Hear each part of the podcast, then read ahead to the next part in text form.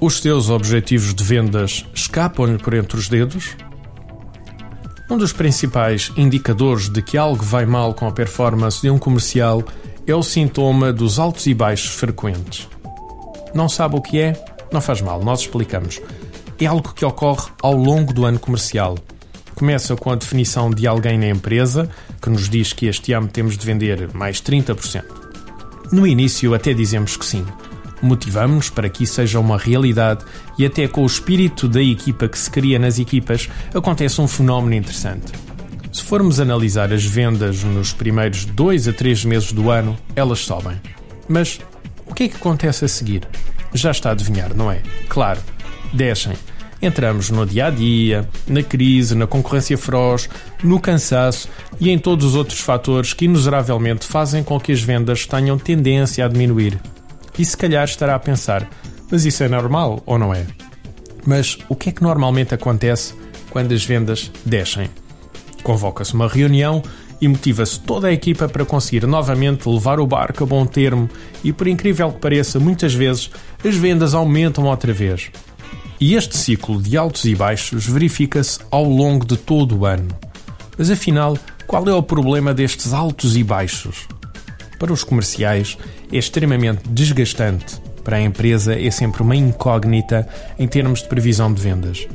Se analisarmos estes ciclos, vamos descobrir que os empurrões que se dão às equipas vão tendo cada vez menos resultado. Vai sendo cada vez mais difícil puxar as vendas para cima. E ao fim de alguns anos, tipicamente os comerciais sentem-se queimados e mudam de empresa ou de área de negócio ou até de profissão. Mas neste momento deve estar a perguntar-se: porquê é que isto acontece? Se de facto o vendedor até se automotivou para aumentar as vendas. O problema é que as metas e os objetivos são colocados aos vendedores são os da empresa e não as dele. Os 30% de vendas a mais para ele só significam mais trabalho. E por mais que se queira, quando os objetivos não nos dizem respeito de uma forma mais direta, eles com o tempo vão perdendo a sua força e até morrendo. Então, qual é a solução para este problema que afeta tantas equipas de vendas em Portugal? A solução passa por cada uma das pessoas ter metas e objetivos de vida seus. Objetivos esses que sejam desafiantes. Para os atingir, ele tem de ir à luta, tem de se empenhar para lá chegar. Estes objetivos de vida, que podem ter as mais diversas formas consoante as diversas personalidades, podem passar por coisas tão distintas como comprar ou trocar de casa, ser financeiramente independente, garantir a nossa reforma, colocar os filhos numa boa universidade, fazer uma viagem de sonho. Enfim, todos os objetivos de vida são válidos. Não existem certos ou errados nestas questões. São, acima de tudo, os nossos objetivos com os quais estamos envolvidos emocionalmente. E que impacto é que isto vai ter nas vendas? É que para conseguirmos atingir os nossos objetivos, vamos ter também de atingir os objetivos da empresa e muitas vezes excedê-los acabando por beneficiar as duas partes. As diferenças que notamos nas pessoas que têm metas e objetivos de vida é abismal. Parece que existe uma locomotiva sempre a empurrá-los na direção das metas e objetivos, sem os deixar abater pelas agruras e dificuldades que encontram no dia a dia no mundo das vendas. E já agora, sabia que apenas 7% da população mundial tem metas ou objetivos de vida definidos? e que apenas 3% os têm escritos. Uma estatística interessante, ainda para mais quando verificamos que essas pessoas são normalmente as que mais sucesso têm à nossa volta. Quer saber porque é que um simples papel com meia dúzia de objetivos de vida escritos é tão importante? Para além de nos reforçar internamente a nossa decisão de atingir esses objetivos, faz com que coloquemos o nosso subconsciente a trabalhar para nós. Pensa um pouco.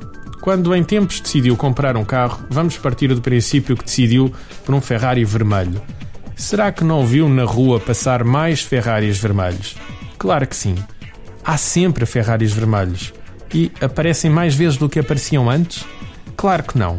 O que acontece é que o nosso subconsciente passou-nos a alertar para todas estas ocorrências.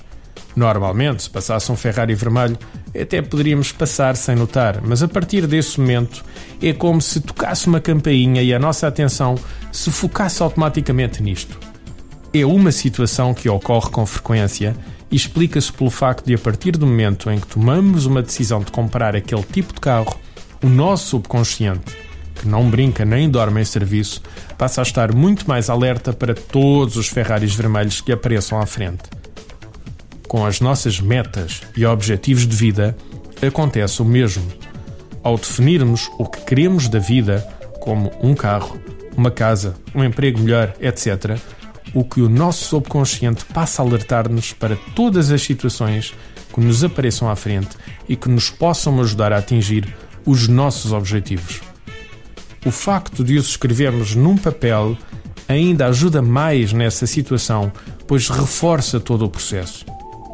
Sem objetivos definidos para a nossa vida, somos como um barco sem rumo. Andamos à deriva e somos levados para onde as circunstâncias da vida nos empurram. Ao definirmos muito concretamente o que queremos, começamos a funcionar como um veleiro. Tem uma rota definida e para lá navega, ao sabor do vento, embora nem sempre em linha reta. Mesmo que enfrentemos problemas e dificuldades, como quebras nas nossas vendas ou outras, rapidamente nos levantamos e procuramos atingir de novo o nosso caminho que está perfeitamente definido.